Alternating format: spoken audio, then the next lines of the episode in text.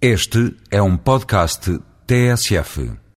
Com uma Europa dependente da energia do petróleo do exterior, estará a União fragilizada a nível diplomático. No espaço Voz Europa, o eurodeputado e vice-presidente do Parlamento Europeu tira as dúvidas sobre este tema. Vamos ouvir Manuel dos Santos. Não pode ser permanentemente chantageada com essa arma e, portanto, isso será a paralisia total. Quando a União Europeia tomasse uma posição contra o Irão, o Irão dizia que não fornecia petróleo à União Europeia. Quando a União Europeia tomasse uma posição contra a Rússia, a Rússia dizia que não fornecia gás à União Europeia. E às vezes diz, mas depois não concretiza, porque os negócios têm dois lados. Tem o lado de quem compra e o lado de quem vende.